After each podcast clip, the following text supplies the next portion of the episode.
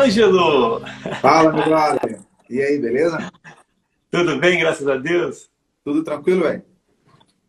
Tá me ouvindo bem? Tô ouvindo, tô ouvindo. Tá tranquilo aí? Tá dando para me ouvir? Tá dando para ver? Tá maravilhoso. Tranquilo? Maravilhoso. Pô, que fundo bonito, hein? Poxa! É, rapaz, aqui a gente tem um, uns banners aqui, né? A gente deu uma tratadinha, tá? Ah, achei que eu ia falar com o Ângelo Torres, tô falando com três. e aí, cara, pô, prazer falar contigo, cara. Poxa, eu que quero agradecer, assim, nós estamos fazendo uma série com vários saxofonistas, não sei se você, você viu. Vi, vi, vi. 15 vi. grandes saxofonistas aí, Mauro Senise, Raul Mascarenhas, Josué Lopes, Marcelo Martins, Zé Canuto, foi essa semana também, Nivaldo Ornella. Pô, só, só fera, hein, velho? Poxa, você tem que estar na lista, né?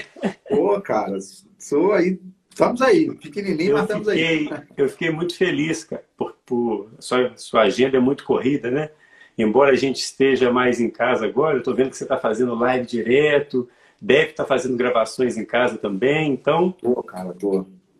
Tá? Eu estou preparando, eu estou preparando agora, assim, até é, esse, hoje, ontem, amanhã ainda estou...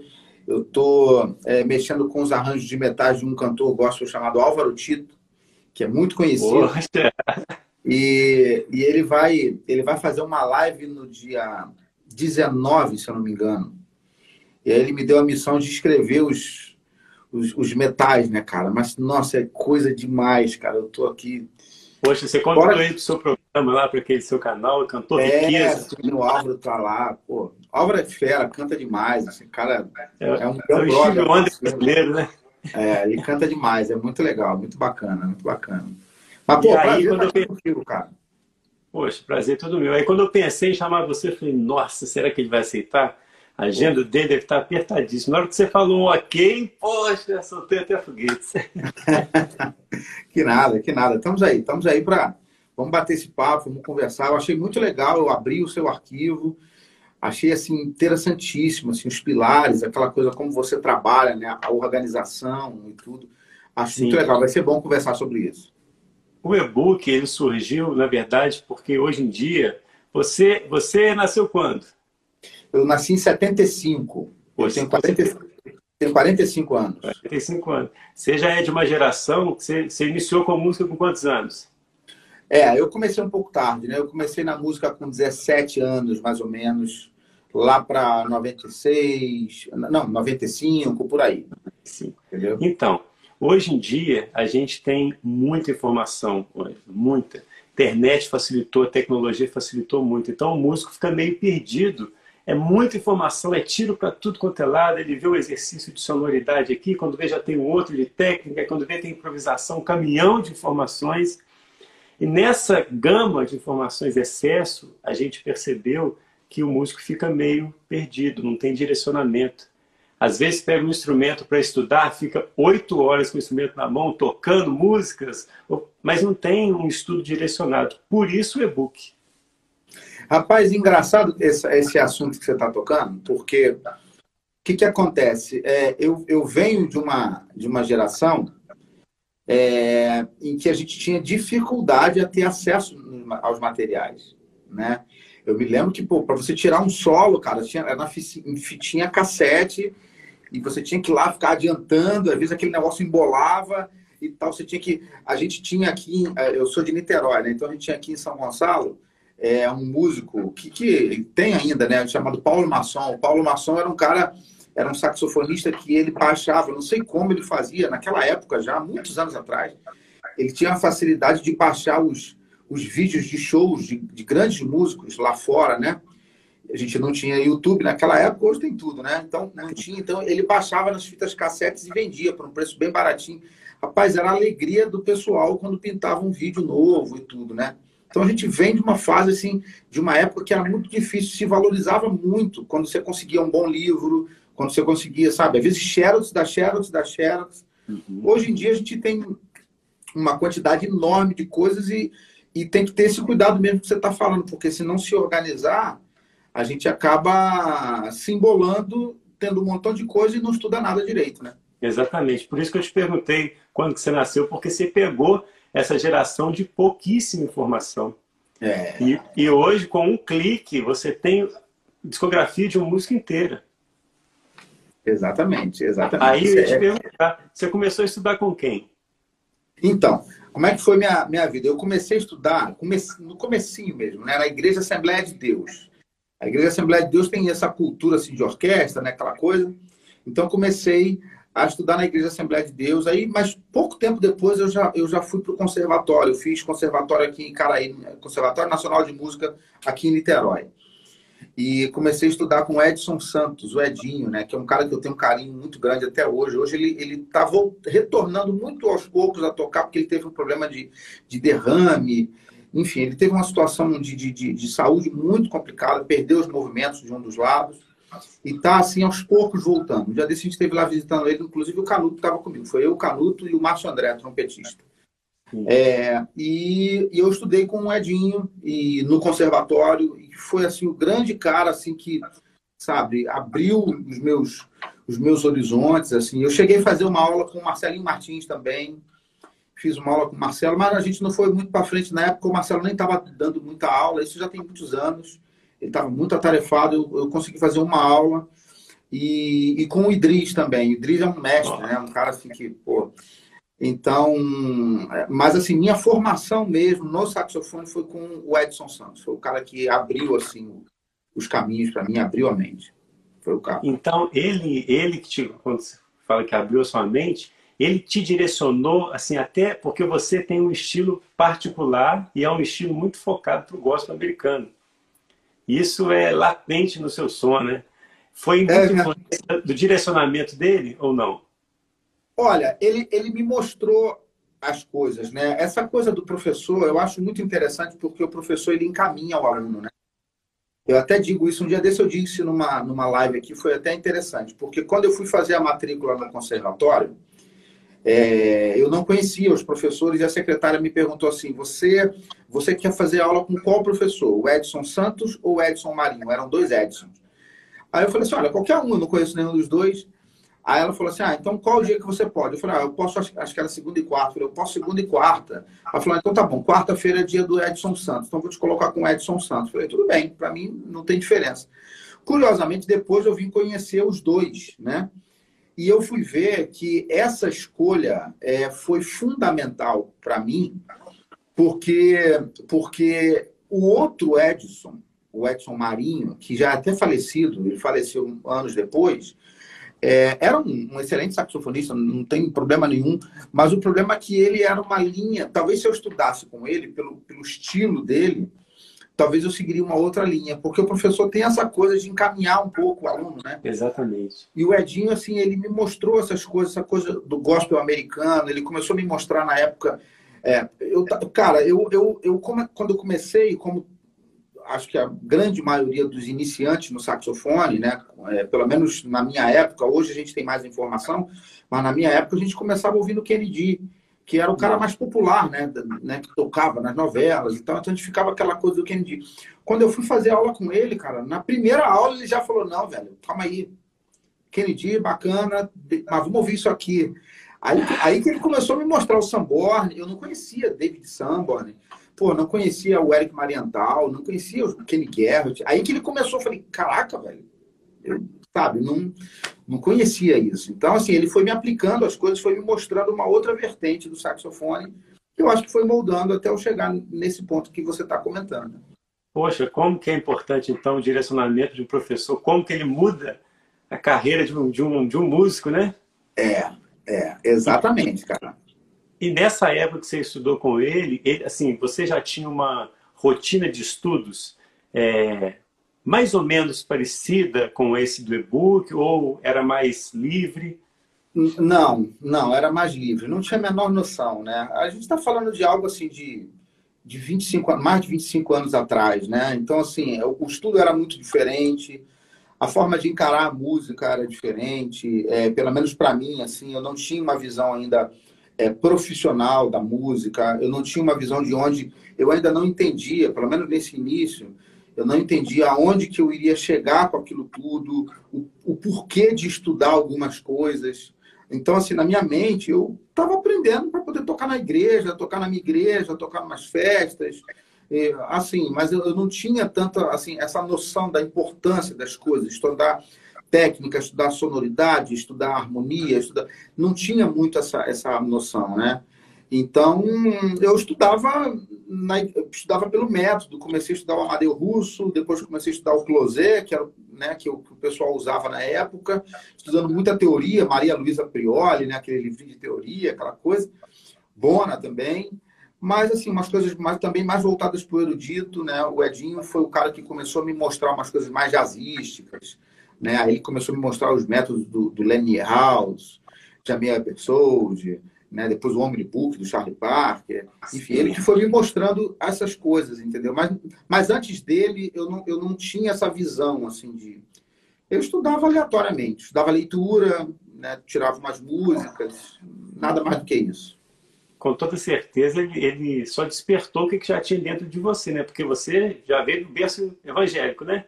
Sim, sim, sim. Então, e a Assembleia, ela tem essa coisa da orquestra, né? Tem, Desde tem. criança, você escutando aquela sonoridade, é clarinete, é flauta, tem violinos também algumas. É, é.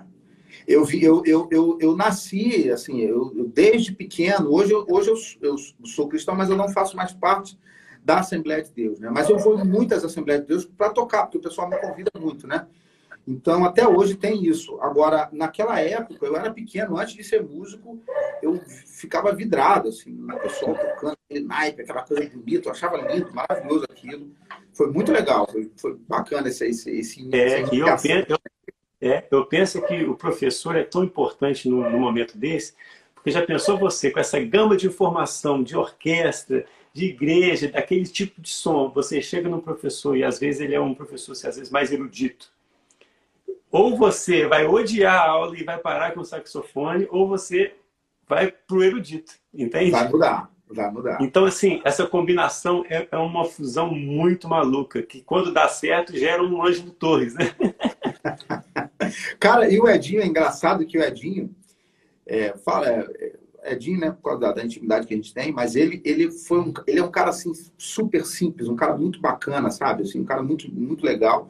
E ele foi professor, cara, de, de, grande parte dos saxofonistas daqui de Niterói, de São Gonçalo, essa galera. Ele é da geração do Canuto, assim, né? Amigo do Canuto já há muitos anos. Eu vi um pouco depois, né? Ah, mas ele deu aula para pô, essa molecada toda, assim, da época, todo mundo estudava com ele. Ele tinha muito aluno, ele, ele vivia muito disso. Era uma referência. Né? Como é que é?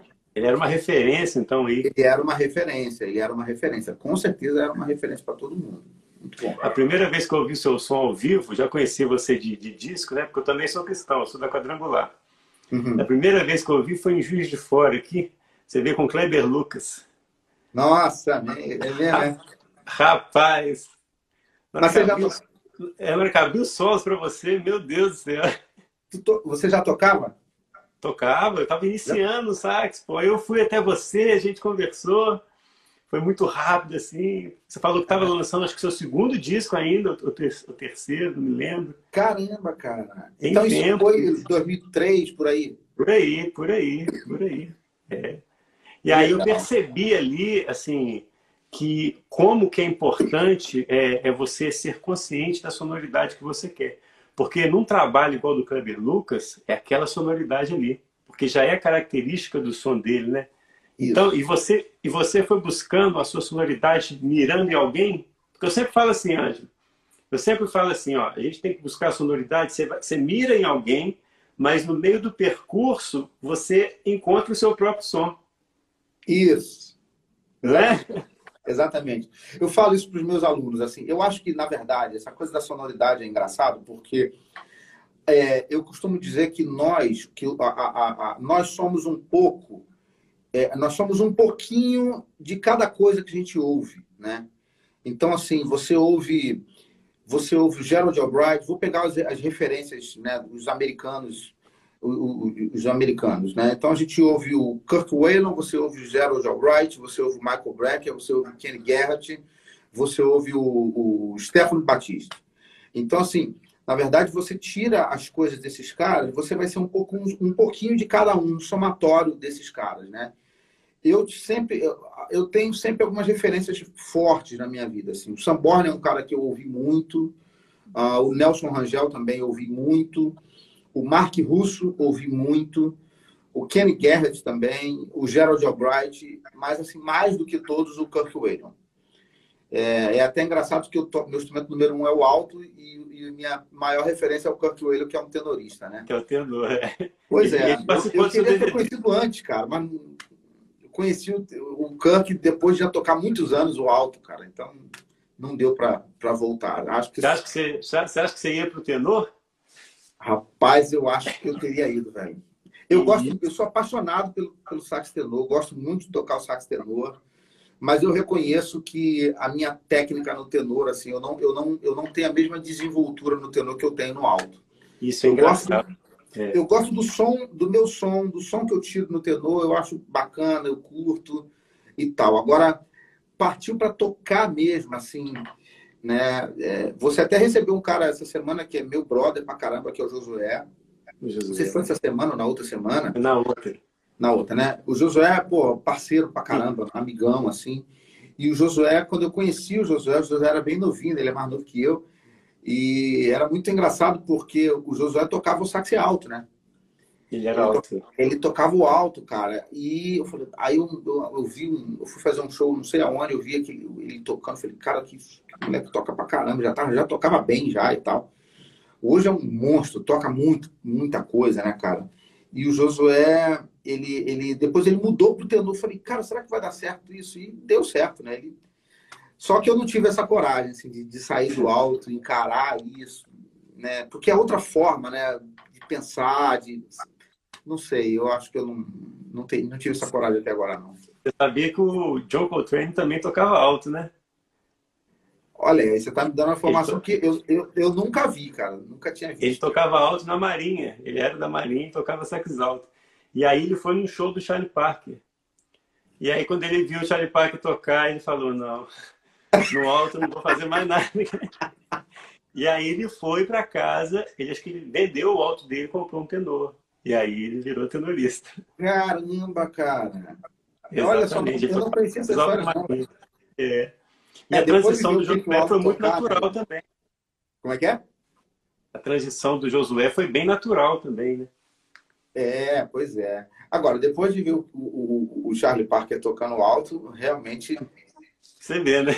Tem que, tem que, tem que dar uma repensada, né? É igual você toca sax alto e vai no show do Ângelo Torres e você fala, pô, vou ter que ir pro tenor, né? Engraçado isso que você falou, esse medo de sair para o alto e não saber como vai se portar no tenor, até porque você já tem uma carreira assim no alto, os alunos perguntam muito isso.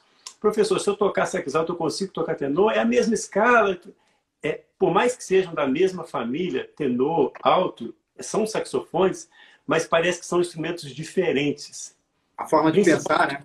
A forma de pensar. Se você pegar o tenor, você vai fazer frases que você não faz no alto. E vice-versa. É. Não é engraçado é, isso? É muito engraçado isso. É muito. Eu às vezes comparo um pouco. Claro que a comparação não sei se serve muito, mas assim eu comparo um pouco o cara que toca uh, violão e guitarra, por exemplo. Né? Assim, são os mesmos acordes, é, é, sabe? É basicamente você tem as cordas, a mesma formação, mas a forma. De... Acho que violão e guitarra ainda é mais distante ainda, né? Ou piano e teclado, aquela coisa da execução no instrumento, a forma de você pensar o instrumento. É, então é, é, é, bem, bem distante, bem diferente. Então, é, deixa o palco, deixa o tenor como número dois mesmo, tá bom. Mas você já gravou muitas coisas em tenor também, não já? Já, já gravei. Já gravei muito de tenor. Tem muita coisa minha no YouTube de tenor, né? Eu tenho um programa de, de música romântica no tenor que chama-se AT Romantic Class, que eu, que eu só... 95% das músicas é só tenor. Só. Inclusive, publiquei uma música hoje. É só sax tenor, porque aí eu acho que para tocar algo, é, fazer um cover de uma voz, aí eu acho que o tenor já fica mais legal. Entendeu? Então, tem, Agora conta um pouquinho assim, que eu estou muito curioso para saber como é que foi essa, essa sua ligação com o Kirk Wallum. Cara, isso foi muito legal, cara. Assim, é, o Kirk foi um cara assim tão, ele foi não é um cara assim tão especial assim na minha vida, cara. Um, um acontecimento assim tão bacana e inusitado, né? Porque eu já há muitos, muitos anos antes de eu gravar meu DVD, eu tinha o desejo de fazer uma produção, de gravar um DVD. Eu já tinha alguns CDs gravados e eu tinha o desejo de gravar um DVD e queria que queria ter a participação do Kirk Wallen, né? Ah, aliás, antes disso, foi engraçado uma das vezes, eu quando eu tocava com, com o Kleber Lucas, isso lá para 2000 e 2002, tá, alguma coisa assim. 2003, foi, tem muitos anos. Eu me lembro que o Kleber foi para Nova York. E ele me ligou de lá de Nova York. E ele falou assim: Ângelo, sabe de quem eu vou no show hoje? Aí eu falei assim: de quem? Ele falou: do Kirk Wallen. Ele tinha um dia de folga na agenda dele, comprou o ingresso e ia no show do Kirk Wallen. Ele sabia que eu era fã do cara. Eu falei: cara, você tá louco, você vai lá? Ele falou: vou, cara. Só que o Kleber tinha levado uns CDs meus, uma amostra de CD meu, do meu primeiro CD, que é o Ângelo Torres, né? E o Kleber foi, é, levou aquele CD e falou assim: olha, se eu tiver acesso para conversar com o cara, eu vou dar um, um CD teu para ele. Aí eu falei: sério? Ele falou: é. Aí o que, que aconteceu? Olha, cara, escuta essa história que coisa louca, velho. A gente que é cristão, a gente vai entender, né? Mas olha que loucura. O Kleber foi no show de noite, quando deu tipo uma hora, duas horas da manhã aqui no Brasil, meu telefone tocou, eu atendi o telefone, era o Kleber ligando do show, mal barulhado, ele conseguiu um telefone de alguém lá, um celular, não sei, e ele me ligou do show, da casa do show, o Kirk tocando e mal barulhado, ele me ligou, Ângelo, tô aqui no show. Eu falei, que isso, velho? Você tá, cara, eu tô aqui, o cara toca demais, blá, blá, blá. Ficou, aí eu fiquei, cara, igual, pensa como é que eu fiquei aqui do outro lado, igual a criança, né? Eu falei, Kleber, fala com ele, fala de mim para ele, e não sei, aquela coisa né, de empolgação, né? E ele falou assim, não, beleza, claro, vou falar e tal. Aí, beleza, desligou o telefone, eu quase não dormi aquele dia. O Kleber conversou com o Kirk no final do show, ele, ele conseguiu ir lá, né? E o cara, um cara muito acessível, muito tranquilo, né? O Kirk, e ele foi lá, o Kleber desenrola bem no inglês, foi lá, conversou com ele, deu o meu CD para ele. Aí, cara, aquilo, e passou o tempo. Isso foi 2002 para 2003, alguma coisa assim. Eu comecei a nutrir aquilo no meu coração de gravar o meu DVD, uh, uh, querendo que o Kirk Whalum estivesse no DVD. Passaram-se muitos anos, eu tentei, tentei várias vezes gravar o DVD, mas não tinha orçamento, ah, não tinha grana, o orçamento era tudo muito alto, as casas de show, produção, filmagem, tudo muito alto. Quando foi em 2013, eu consegui, eu tinha uma reservazinha de grana, falei, cara, eu vou gravar um DVD, eu quero tal. Aí eu conversando com um, teve um amigo que me ajudou na produção chamado Sérgio Jaquelli, que é um técnico de som e produtor também. E a esposa dele é, também já tinha trabalhado com produção e tal. Ela falou: Olha, Ângelo, acho que eu consigo algum contato para chegar nesse tal de Kirk Whalum lá nos Estados Unidos. Ela mexeu daqui, mexeu dali conseguiu um e-mail de uma produtora que fazia a agenda do Kirk e mandou um e-mail para ele, falou, olha, nós somos representantes de um saxofonista aqui do Brasil, chamado Ângelo Torres, ele vai gravar um DVD no próximo ano, ele queria muito que o Kirk viesse, queria saber as condições e tal, tal, tal. Para minha surpresa, o pessoal, eu achava que o pessoal nem ia responder o e-mail, né? Para minha surpresa, o pessoal respondeu o e-mail. Falou, olha, muito legal, é possível que ir sim e tal. Só aí eu já quase morri do coração, né? Aí, aí ela falou assim, a, a, só que o pessoal falou assim, olha, mas eu preciso, a gente precisa conhecer o trabalho do Ângelo. Então, eu queria que você mandasse alguns links, algumas coisas do Ângelo tocando, capa de CD, essas coisas para a gente saber, quer saber aonde que vai ser o show, qual a estrutura que vocês estão usando e tal. Aí a Andrea foi, me passou isso tudo, eu arrumei uma série de documentos, de fotos e tal, e mandei para eles. Rapaz, isso foi em 2013. Dez anos, mais de dez anos depois do que o Kleber tinha ido. Entregar quando CD na viu, Quando o Kirk viu a capa do meu CD e ouviu a, a música, a gente, eu devo ter mandado umas três músicas, alguma coisa assim. Do que, que ele lembrou? Não acredito. Cara. Que isso, cara? O cara lembrou de 10 anos atrás. Por Nossa. isso que eu tô te falando que essa é uma história muito louca, porque assim, cara, como é que são as coisas, né? Assim, a gente não, a gente não tem noção. Eu tenho, assim, eu recebo CD de um monte de gente, dou CD para um monte de gente, entende? Agora, você, você tem um gap assim, de 10 anos de um cara, do, de um vulto como o Kirk Whalum, que era um cara que tinha recém ganhado o Grammy, era um cara, um cara estouradíssimo, conhecido no mundo todo. Então, como é que o cara vai lembrar de um CD, velho, de 10 anos atrás, que um cara deu para ele no final do show? Cara, como que Deus faz as coisas, né? Por isso que eu, eu falo. Assim. Então, cara, o cara lembrou, ele falou: não, sim, I, I remember, eu, eu, eu, conheço o Ângelo Torres, eu, eu vou lá. Assim. Cara, resumindo. Deve ter dado três saltos mortais para trás, né? Rapaz, quando a André me contou isso, que ela me mandou a cópia do e-mail, que mandaram para ela, ela me mandou a cópia. Cara, eu, eu, eu, não sabia o que fazer. Quase que eu, eu dei uma festa, eu fiquei louco assim com isso. Com a possibilidade dele vir. Aí mandaram as condições e tal. Enfim, a gente realizou o, o, DVD em 2014, 16 de abril de 2014, fez seis, fez, fez seis anos no mês passado. E o Kirk veio, cara, assim, foi extremamente solícito, assim, passou uma semana aqui comigo, suguei tudo que eu podia sugar do cara, né? Assim, e, e, foi muito legal porque uma das minhas assim, orações assim, a Deus, eu tinha falado, Senhor, permita que esse, todo, depois de um acontecimento todo desse, permita que daqui surja uma amizade, porque eu sou muito fã desse cara. E é ruim você, é, é, é, é você ser fã de uma pessoa, ter uma pessoa como admirar tanto uma pessoa de longe, e quando você conhece essa pessoa, essa pessoa é extremamente antipática e, e tal, aí murcha tudo, né? Assim, é um uhum. balde de água fria, eu imagino. Né? Exatamente. Então eu pensei, poxa, que não, que não, que não seja dessa forma, né? Então orei a Deus, assim. E, e por incrível que pareça, cara, assim, é, a gravação do DVD, do DVD foi um espetáculo, foi lindíssimo a participação dele. Ele foi um cara extremamente solícito, ele me deixou super à vontade para tocar do lado dele. Foi um cara assim extremamente maleável com todo mundo, simpático, bateu foto com todo mundo. Foi um cara que ele me abençoou, uma, uma atitude que marcou minha vida. A gente fez uma, uma, uma roda no camarim antes de começar o show. A gente fez uma roda para fazer uma oração com todo mundo, todos os artistas. Estava o Kleber, estava o Álvaro Tito, Davi Sassa, um monte de gente. E, e, o Kirk saiu do lugar onde ele estava, ele se ajoelhou no meu pé e começou a orar por mim, me abençoando. Pô, Senhor, que essa noite possa ser uma noite de bênção para o anjo e tal, tal, tal. Foi uma atitude muito bacana dele. E do DVD para cá, cara, assim, a gente consolidou uma amizade assim tão legal, assim, que ele me manda zap toda hora, procura, manda foto dos netos dele. E aí o Chacacá me convidou para ir na casa dele, fui na casa dele, passei dois dias lá dormindo, passeando, almoçando, fez café pra gente. Um cara assim fantástico. Eu nunca imaginar, olhando ah, lá para 2003, eu nunca imaginar que daquele CD, no final do show, ia gerar tantos frutos assim. Então, minha história com o Kid foi assim: é um cara que. que assim, é coisa de Deus mesmo, né? Uma coisa de Deus, cara, uma coisa de Deus. Não foi, não foi somente um CD que ele pegou no final do show, não foi somente é, um, uma participação no DVD que ele fez, já gerou uma amizade Exatamente. Foi uma coisa assim tremenda. Assim, a gente se fala direto, sabe?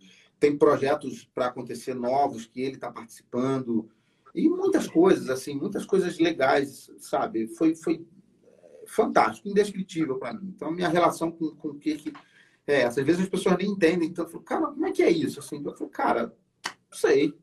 Nem você eu, sabe, né? Nem eu sei, nem eu sei. Eu sei que tem sido muito legal, muito bacana. É, eu acho que quando a gente tem um, um, desejo no coração, assim, Deus olha e vê que é um desejo puro, né? É um sonho, assim, sem segundas intenções. É simplesmente você admira o talento de uma pessoa e quer estar perto dela, ou quer fazer parte da história dela, ou que ela faça parte da sua história, Deus abençoa mesmo. Poxa, porque só, só dele lembrar do seu disco Dez anos? Que isso. É. Só aí já, já é sobrenatural, né? É sobrenatural. É, Mas, o, o Ângelo, engraçado, você fala essas coisas e me passa várias coisas na cabeça, assim, né? Às vezes a gente fica muito receoso. Vou te falar como é que surgiu essa coisa das lives. É, eu fiz o e-book, né? Na verdade, na quarentena aqui, né? Quando eu parei do aula no conservatório, eu falei assim, poxa, eu vou colocar no, no computador que eu falo para os alunos da organização dentro de sala de aula e vou disponibilizar gratuito. Aí fiz o e-book coloquei gratuitamente. Eu falei assim, eu vou fazer uma live explicando cada pilar. Aí eu tomando banho, rapaz, eu falei assim, e se eu convidasse um saxofonista assim para falar de, por exemplo, improvisação? Aí eu pensei, será que eu convidaria o Demir Júnior? Aí eu comecei a pensar no banho, eu falei assim, ah, não, esse pessoal não vai nem me conhece, eles não vão querer isso aí. Aí eu pensando no banho, né? Eu falei, caramba, como é que vai ser isso? Aí eu saí do banho e falei, quer saber? No banho eu listei sete.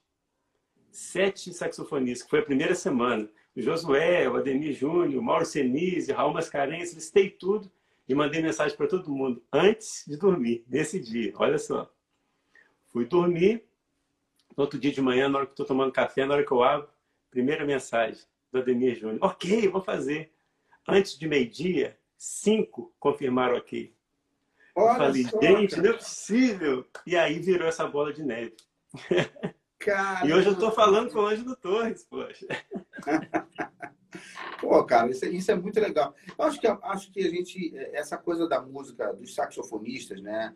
É, esse tempo que a gente tem vivido, assim, de quarentena, de pandemia e tudo, né? Isso tem, ao, ao mesmo tempo que isso tem, que, que, afastou um pouco as pessoas, porque a gente acaba ah, ficando em casa, né? De certa forma, isso também aproxima, né? Porque a gente tem feito as lives, a gente tem se aproximado, a gente, a gente não se conhecia você vê, a gente se conheceu num show há muitos anos atrás, não tinha esse contato e hoje a gente está tendo.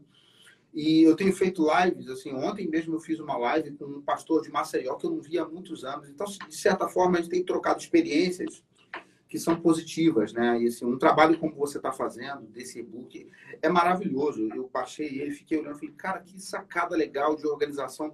Porque organização é tudo, né, cara? Na hora de você estudar, cara, assim, tem gente, tanta gente com tanto conteúdo, como você falou no início, mas não sabe é, é, é, é, a importância daquelas coisas ali. Aí, às vezes, estuda demais uma coisa, estuda de menos outra, não estuda nada outra, ou às vezes fica estudando só alguma coisa. Assim, e fica uma loucura. Aí o cara vai, vai, vai tocar, o cara é confuso, assim, sabe? Eu, uma vez eu me lembro de uma experiência, cara. Eu tinha um, um amigo que ele falou assim, cara, ele chegou aqui em casa, é, pô, preciso estudar, Angelo. Eu falei, pô, vamos estudar, cara. Falei, mas, por, mas por que você tá tão triste assim? Ele falou, não, cara, eu tô, tô frustrado, cara, eu toquei num evento ontem, cara. E, e, cara, eu tenho estudado. Ele era muito, assim, elétrico, né? Tudo. Ativo. Cara, é, tudo.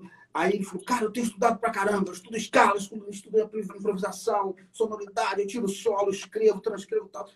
Tudo assim, né? Eu falei, Tá, mas o que aconteceu? Aí ele falou, não, cara, eu fui fazer um evento ontem, cara, tinha um outro músico lá, um outro saxofonista. Pô, cara, e aí abriram pra gente fazer um solo, cara. E eu saí tocando, cara, cara, eu toquei muito, eu toquei tudo que eu sabia. E, cara, eu imagino que, que ele não deve ter tocado, né, cara? Ele deve ter feito todas as, as, as, as, as escalas, as frases que ele sabia num solo só, né? Assim, saiu tocando. E ele falou que depois o outro cara foi. To... Aí, quando ele falou que terminou de tocar, ele falou que as pessoas assim ficaram assim, meio sem entender, assim, sabe? E aí, quando foi o outro cara tocar, o cara, ele falou, cara, o cara tocou nada demais, cara, algo simples, assim. E o pessoal levantou, aplaudiu. Aí eu fiquei, o que, que eu tô fazendo de errado? Você vê. Aí eu, aí eu pude conversar com ele, eu falei, cara, a, a quantidade nunca foi, nunca vai ser qualidade. Sabe? Você estudar um montão de coisas sem você saber a importância das coisas, sem você saber criar o seu solo, criar a sua improvisação, o processo de montagem. Pensa com calma nas coisas, sabe? Não, não precisa ter velocidade em tudo e tal. E aí pude conversar um pouco com ele. Isso já tem muitos anos, né? É, pude conversar um pouco com ele e aí ele se tocou. Ele falou, pô, realmente, cara, o cara tem um montão de coisa e quer estudar tudo ao mesmo tempo. E ele vai tocar de noite ele quer aplicar tudo, né? Aí não dá. Canuto falou isso aí. O Canuto falou que para esses caras, né, que às vezes quer colocar todas as informações num coro só, a técnica demais, sei que lá que a música, o Canuto falou isso ontem, anteontem, que a música ela, ela, é uma mulher que fica do outro lado da calçada, olhando e, ah, o camarada tocando, ah, que legal, não, mas vou ficar aqui na minha.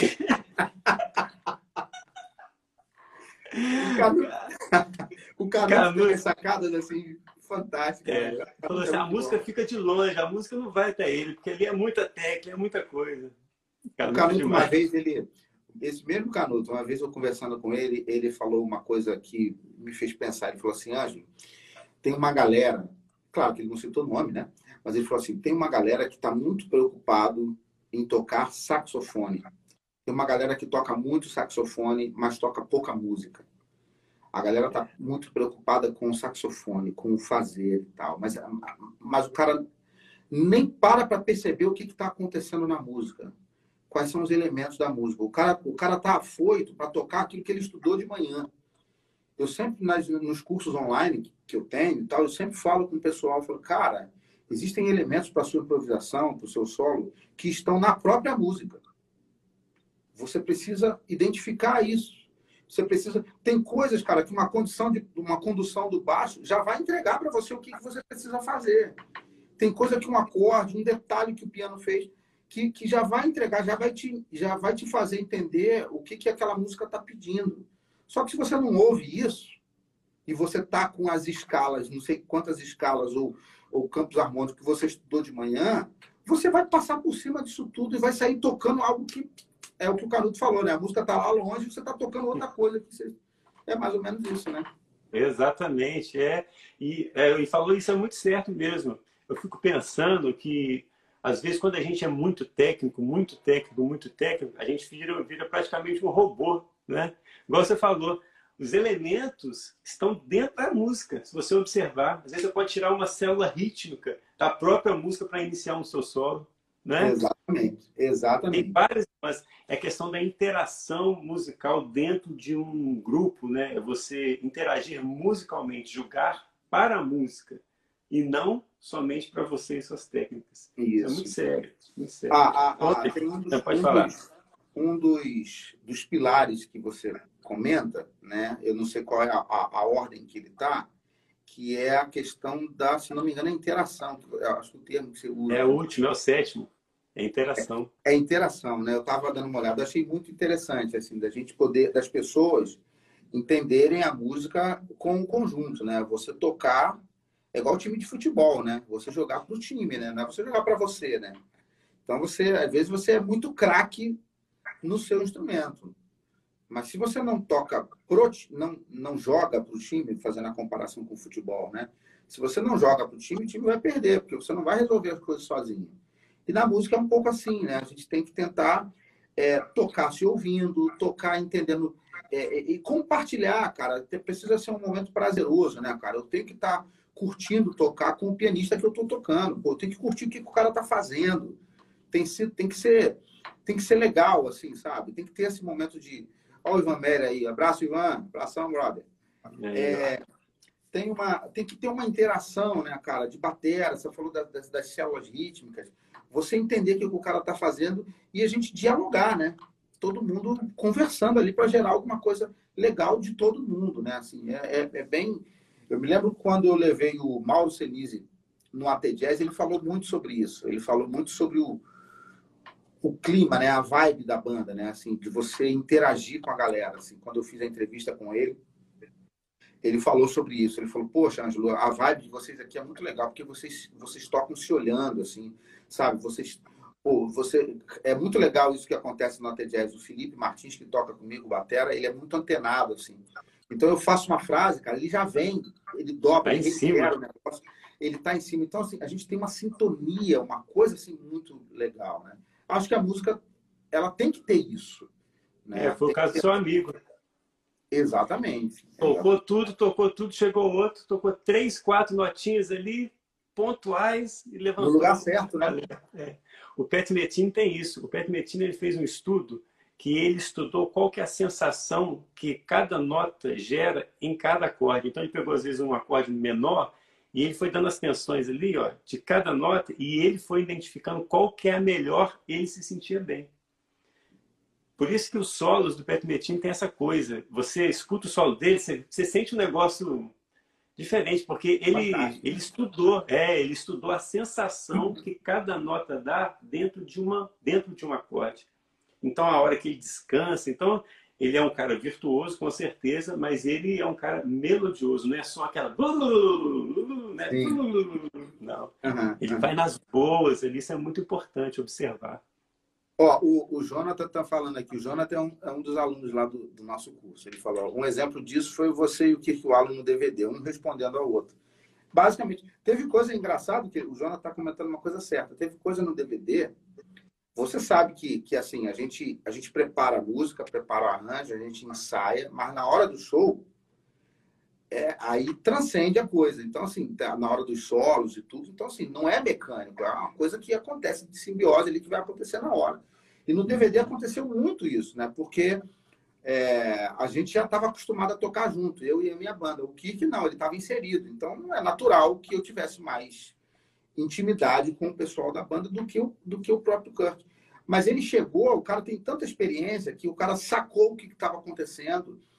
E, e, tem um momento assim do show que a gente começa a fazer umas respostas, fazer umas coisas assim muito legais, sem ensaio, assim, que, que, que fluiu assim na hora. Isso tudo é fruto de você estar tá atento no que está acontecendo, né? Se você se fechar e tocar só para você, você pode até tocar bem, mas assim, não vai emocionar. Vai até impressionar as pessoas. Olha a técnica da cara, mas a música não vai, não vai suar do mesmo jeito. É o que se fala, né? Esse tipo de sacada é, é mais baile do que quarto de música, né? É mais a estrada do que você ali estudando o dia inteiro. Exatamente. é importantíssimo. Exatamente. Bom, Ângelo, seguinte. Hum. Gente, se vocês quiserem perguntar alguma coisa, o Ângelo tem uma caixinha aqui. Pode colocar a pergunta aqui que eu vou abrir daqui a pouco. Mas eu vou fazer uma pergunta ele aqui, porque quando eu anunciei você, Ângelo, no, no, no Instagram, eu recebi umas 10 mensagens, praticamente a mesma coisa. Pelo amor de... E eu, eu não pergunto isso em live nenhuma, mas essa eu tenho que perguntar. Eles falaram assim, pelo amor de Deus, fale para o Ângelo falar o setup dele. Olha só, é mesmo, é? O que, que ele está usando atualmente? A boquilha? Qual que é a paleta? Qual que é a abraçadeira? Vamos lá. No saxofone, vou falar aqui do saxofone alto, né? Eu sou endorser desse saxofone aqui, dessa marca que é o Vermont Paris, tá? Ele tem esse nome, mas ele não é de Paris, é uma marca brasileira mesmo, tá? Esse é o Vermont Paris, é um saxofone que eu tenho endossado, que eu tenho gostado muito, uma marca nova. Ele vem com três tudéis, a proposta de cada tudel é diferente, tá? Então ele tem esse tudel aqui que eu estou usando, ele tem um tudel que é da cor do instrumento, tem um tudel de prata para quem gosta de um som um pouco mais mais ácido, e tem esse aqui que esse tudel aqui que ele ele é mais é mais bronze assim, tem um som assim um pouco mais escuro. Como eu já tenho, já toco muito pop, já tenho uma tendência de, de, de ter um som mais abertão e tal, então eu equilibro com, com, com, com esse aqui. Ah, eu uso, a boquilha que eu estou usando é uma Barclay AT, tá? É uma Barclay AT, que é uma similar à Van Doren Jumbo Java, A95. Certamente, a época que você me conheceu, eu usava Van Doren Jumbo Java, A95. Uhum. Sempre usei ela. É abertona, né? A boquilha é muito aberta. Uh, uso, a, a, paleta que está aqui é uma, é uma Gonzales, é uma Gonzales e a gente está tá negociando, estamos fechando aí uma, uma, uma, parceria com a Gonzales. Tá? Essa abraçadeira aqui é uma François, escreve François Luz, né? Mas François Louis, né? E aí uso o microfone Shure, no tenor também uso esse aqui. Uso tam... Aí no tenor eu já uso a boquilha Van Doren do Mujava T97. Né? Que eu, eu gosto, eu me acostumei. É, eu, eu acostumo, acostumei a tocar com boquilha aberta. Desde que eu estudava lá com o Edinho, que eu falei para você no conservatório. Eu já estudava com boquilha aberta. E a paleta é 3. Já até usei 3,5, mas a paleta é 3, entendeu? Então, esse é o meu, é o meu setup. Esse, é o, esse é, o, é o setup que eu tenho usado. Pelo menos nos últimos quatro anos eu estou com esse saxofone da Vermont.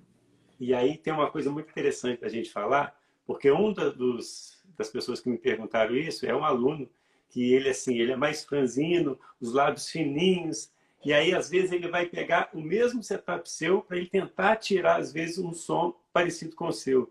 Uhum. É muito diferente porque a sua, seus lábios são diferentes, a, a, sua arcada dentária é diferente, então tudo isso influencia, né, hoje? É, a, a, a, estrutura física influencia muito, né? O tamanho da pessoa, pescoço, é, céu da boca, tamanho da boca, arcada dentária, né, os lábios, acho que isso, isso influencia demais, né? Muito, muito, muito. É. Eles estão perguntando aqui direto, hoje, é, qual que é a sua rotina de estudos atualmente? O que, que, que, que você faz? Então, eu estudo... Ah, assim, eu tento, eu tento ao máximo me organizar para poder fazer a coisa, né?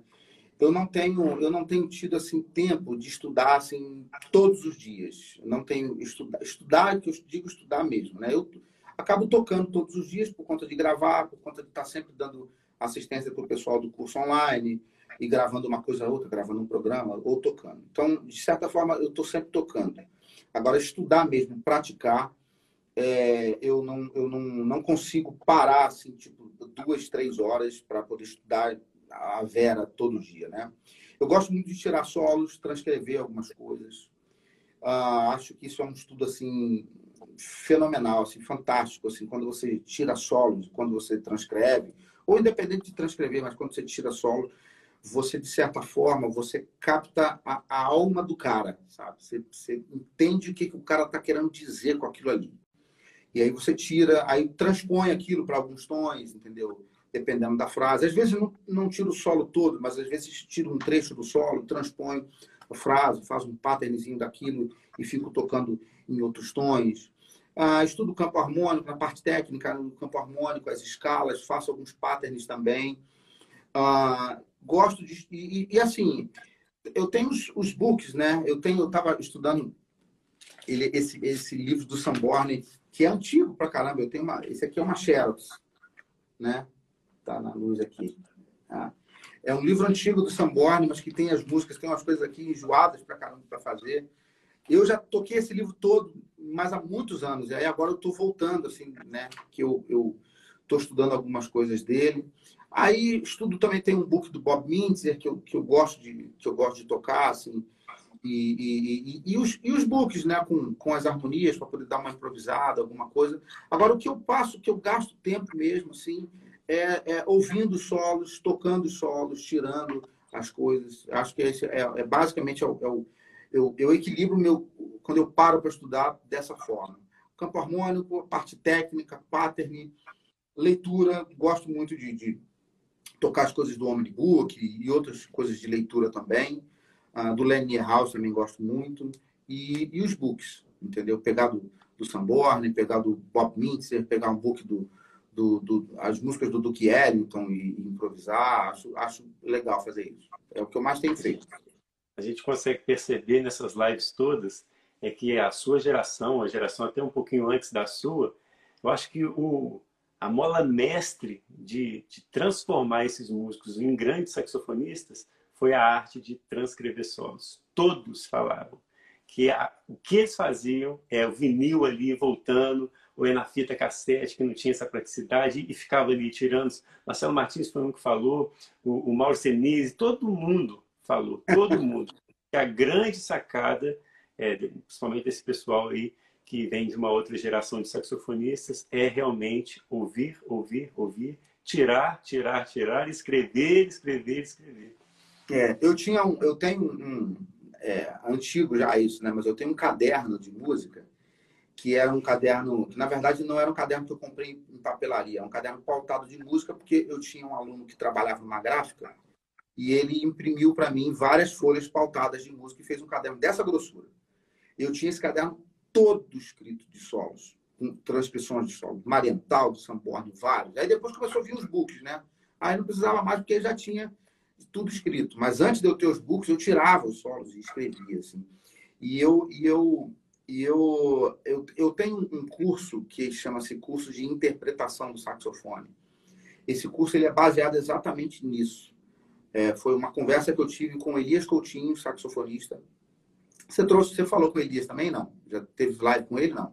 Não, porque ele está nessa onda agora que ele lançou um curso do, de, de improvisação. Então ele está. Ontem mesmo eu falei com o Zé, anteontem, eu falei com o Zé Canuto no telefone, que o Elias está aí, deve estar tá muito apertado, mas eu vou convidar ele para fazer a live. Pô, convida, cara. Elias é gente boa demais. Assim, gente boa, é.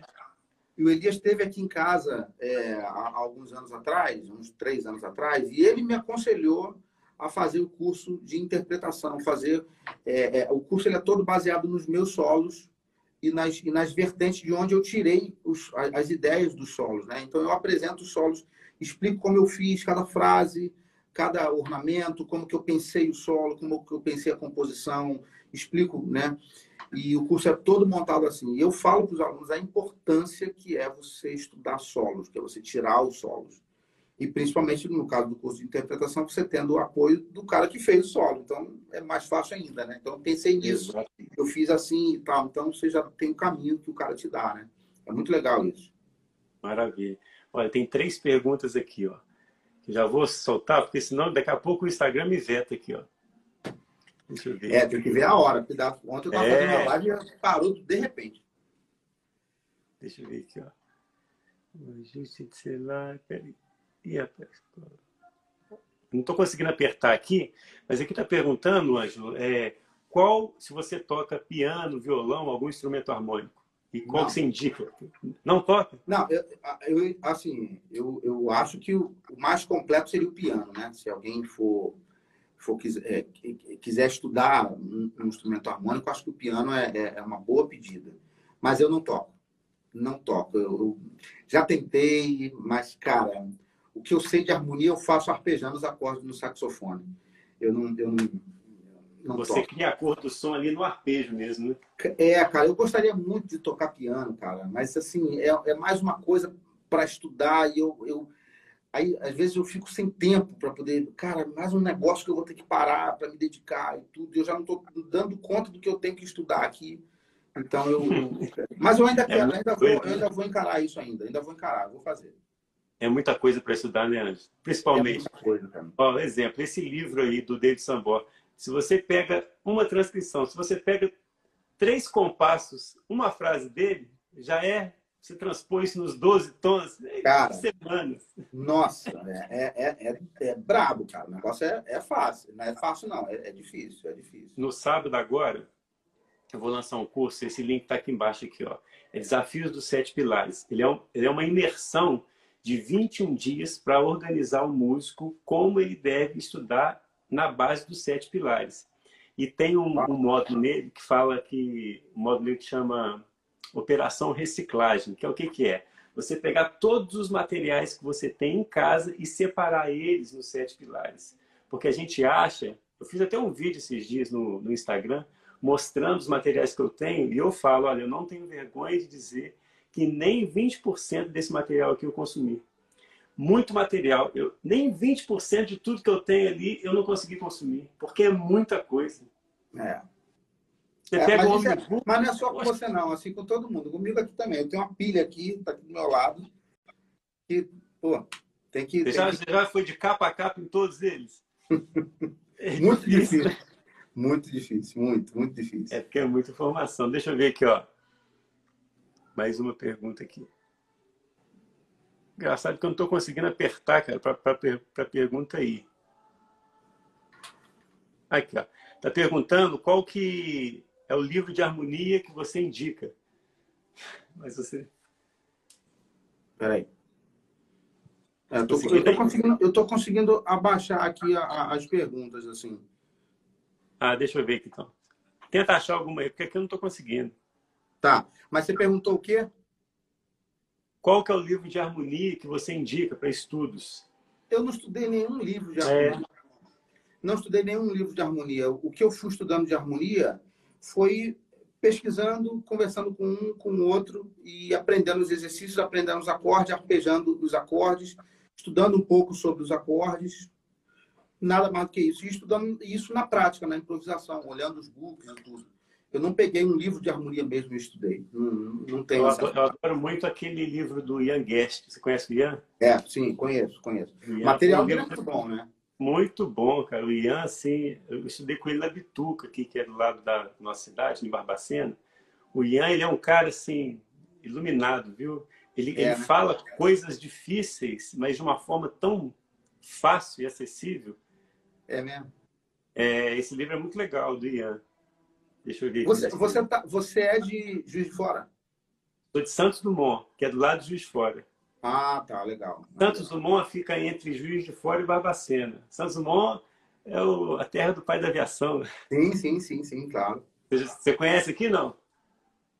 Rapaz, não me lembro de ter ido a Santos Dumont. Não, não, não, tô, não me lembro. Talvez tenha ido sim. Que a gente já... Juiz de Fora você tem muito, né? É, já, já fui muito, já fui muito. Ela é uma cidade bem maior, bem maior. É. Ô, ô Ângelo, deixa eu te fazer uma pergunta aqui. Você é professor também, você dá curso e aulas, né? Sim, eu, eu só dou, eu só tenho os cursos online, né? Eu não online. dou aula presencial por falta de tempo mesmo. Falta de tempo. Mas você vê ali os fóruns, as perguntas, as inquietudes? Sim, sim, tem, tem. A gente, que tem, que a gente tem um grupo no Facebook dos alunos e tem na plataforma da Hotmart também tem acesso Massa. ao pessoal. Maravilha. E o que, que você observa que é muito presente nos alunos hoje que é diferente da sua geração? Qual é a inquietude que você percebe nos alunos hoje que é bem diferente da sua? É... Rapaz, boa pergunta, cara. Tem que pensar. É, essa é uma. É, eu acho que hoje o pessoal está muito imediatista. Pessoal está muito imediatista. O pessoal começa a estudar e já está querendo tocar. Assim. Já deixa um garoto me perguntou, cara, eu vou entrar no teu curso, mas eu vou tocar como você toca? Aí eu falei, pô, cara, eu acredito que sim, você pode tocar muito mais do que eu. Não, mas quando? o cara estava entrando no curso naquele dia. Eu falei, cara, calma, não é assim, cara. Então, assim, as pessoas estão muito imediatistas, né? E essa, e, e eu acho que a gente consegue diagnosticar um problema muito grande, além desse imediatismo, é essa coisa das pessoas não, não saberem o caminho, não, não, não saber o que estudar. Eu acho que nesse, nesse momento que a gente vive, a função do professor direcionar a pessoa, e principalmente a pessoa se deixar direcionar, né? porque tem gente que não deixa também, né? Tem gente que, não, não, eu quero isso aqui. Não, não, não passa isso para mim, não, porque isso não me interessa. O cara nem sabe para que está passando, cara, sabe? Então, não, isso eu não quero, eu quero fazer isso. Então, assim, o cara meio que quer direcionar você a dar aula para ele, entendeu? Então, acho que esse é um problema, sabe? E, e, e, frustra um pouco, porque a gente, numa, numa era da informação, onde eram para estar tá surgindo muito mais músicos, às vezes a gente não, não vê muito por conta disso. As pessoas estão muito afoitas, estão muito impacientes e não estão querendo se debruçar nos livros e estudar de verdade o instrumento. Por isso, às vezes, a importância do e-book, né? Que direciona os pilares, às vezes. É, de... é muito legal. Esse material é muito bom, cara. Parabéns, fantástico demais, muito bom. Bota o pé no chão, né? Para saber o que estudar ali. Sem é, aonde vai chegar, né? Ó, aqui, ó, deu um minuto para terminar. Eu vou fechar a live e volto para a gente fazer as considerações finais, tá? Certo, Porque senão vai, vai, fechar no meio da sua fala aqui. Pessoal, volta aí. Eu vou fechar rapidinho e já convido o Ângelo de novo. Rapidinho, beleza. tá, Ângelo? Beleza, beleza, beleza. Aí! beleza, beleza. Agora foi. Ângelo, quero te agradecer, cara, mais uma vez, pela sua generosidade de disponibilizar esse tempo aí para falar com a gente e pontuar assuntos que é tão importantes para a gente, assim, nessa nossa caminhada musical. Muita gente colhe muitas informações importantes nessas lives. A live vira um vídeo depois que eu disponibilizo no, no YouTube, que é uma aula, né, cara? Você falou, você deu sim. depoimentos e dicas e toques que, poxa, é como se fosse um workshop, né? Sim, sim. Muito legal. É, é, é, é poxa, é pra... então, quero te agradecer. Pô, cara, eu que agradeço. Para mim, um, uma honra, um privilégio muito grande poder falar contigo aqui, contar um pouquinho da minha história, né? Contar um pouquinho daquilo que, que Deus tem feito na minha vida e compartilhar um pouquinho dessas histórias, falar um pouquinho desse processo de aprendizado, de estudo. É, de alguma forma, eu tenho certeza que a gente acaba contribuindo para a vida do pessoal que está que tá assistindo, né? Tem gente com tanta dúvida, né? então é legal esse, esse momento para a gente poder para as pessoas verem também que a gente passou pelas mesmas dificuldades, né? Exatamente. Está tocando hoje, mas a gente passou por essas dificuldades e se você conseguir acertar o prumo direitinho, ouvir seu professor, ouvir aquilo que, que ele está te falando, é, se dedicar aos estudos e ter bons materiais, como o que o, o Tiago está lançando, acho isso fundamental, entendeu? Então, é, foi um prazer poder estar aqui com vocês. Obrigadão, viu, Ângelo? Deus abençoe aí. E precisando da gente, estamos aqui em Minas. Portas abertas, você que manda. Tá certo, então. Beleza, Tiagão? Um abraço, querido. Um abraço, gente. Fique com Deus. Estamos aí. Valeu. Até mais.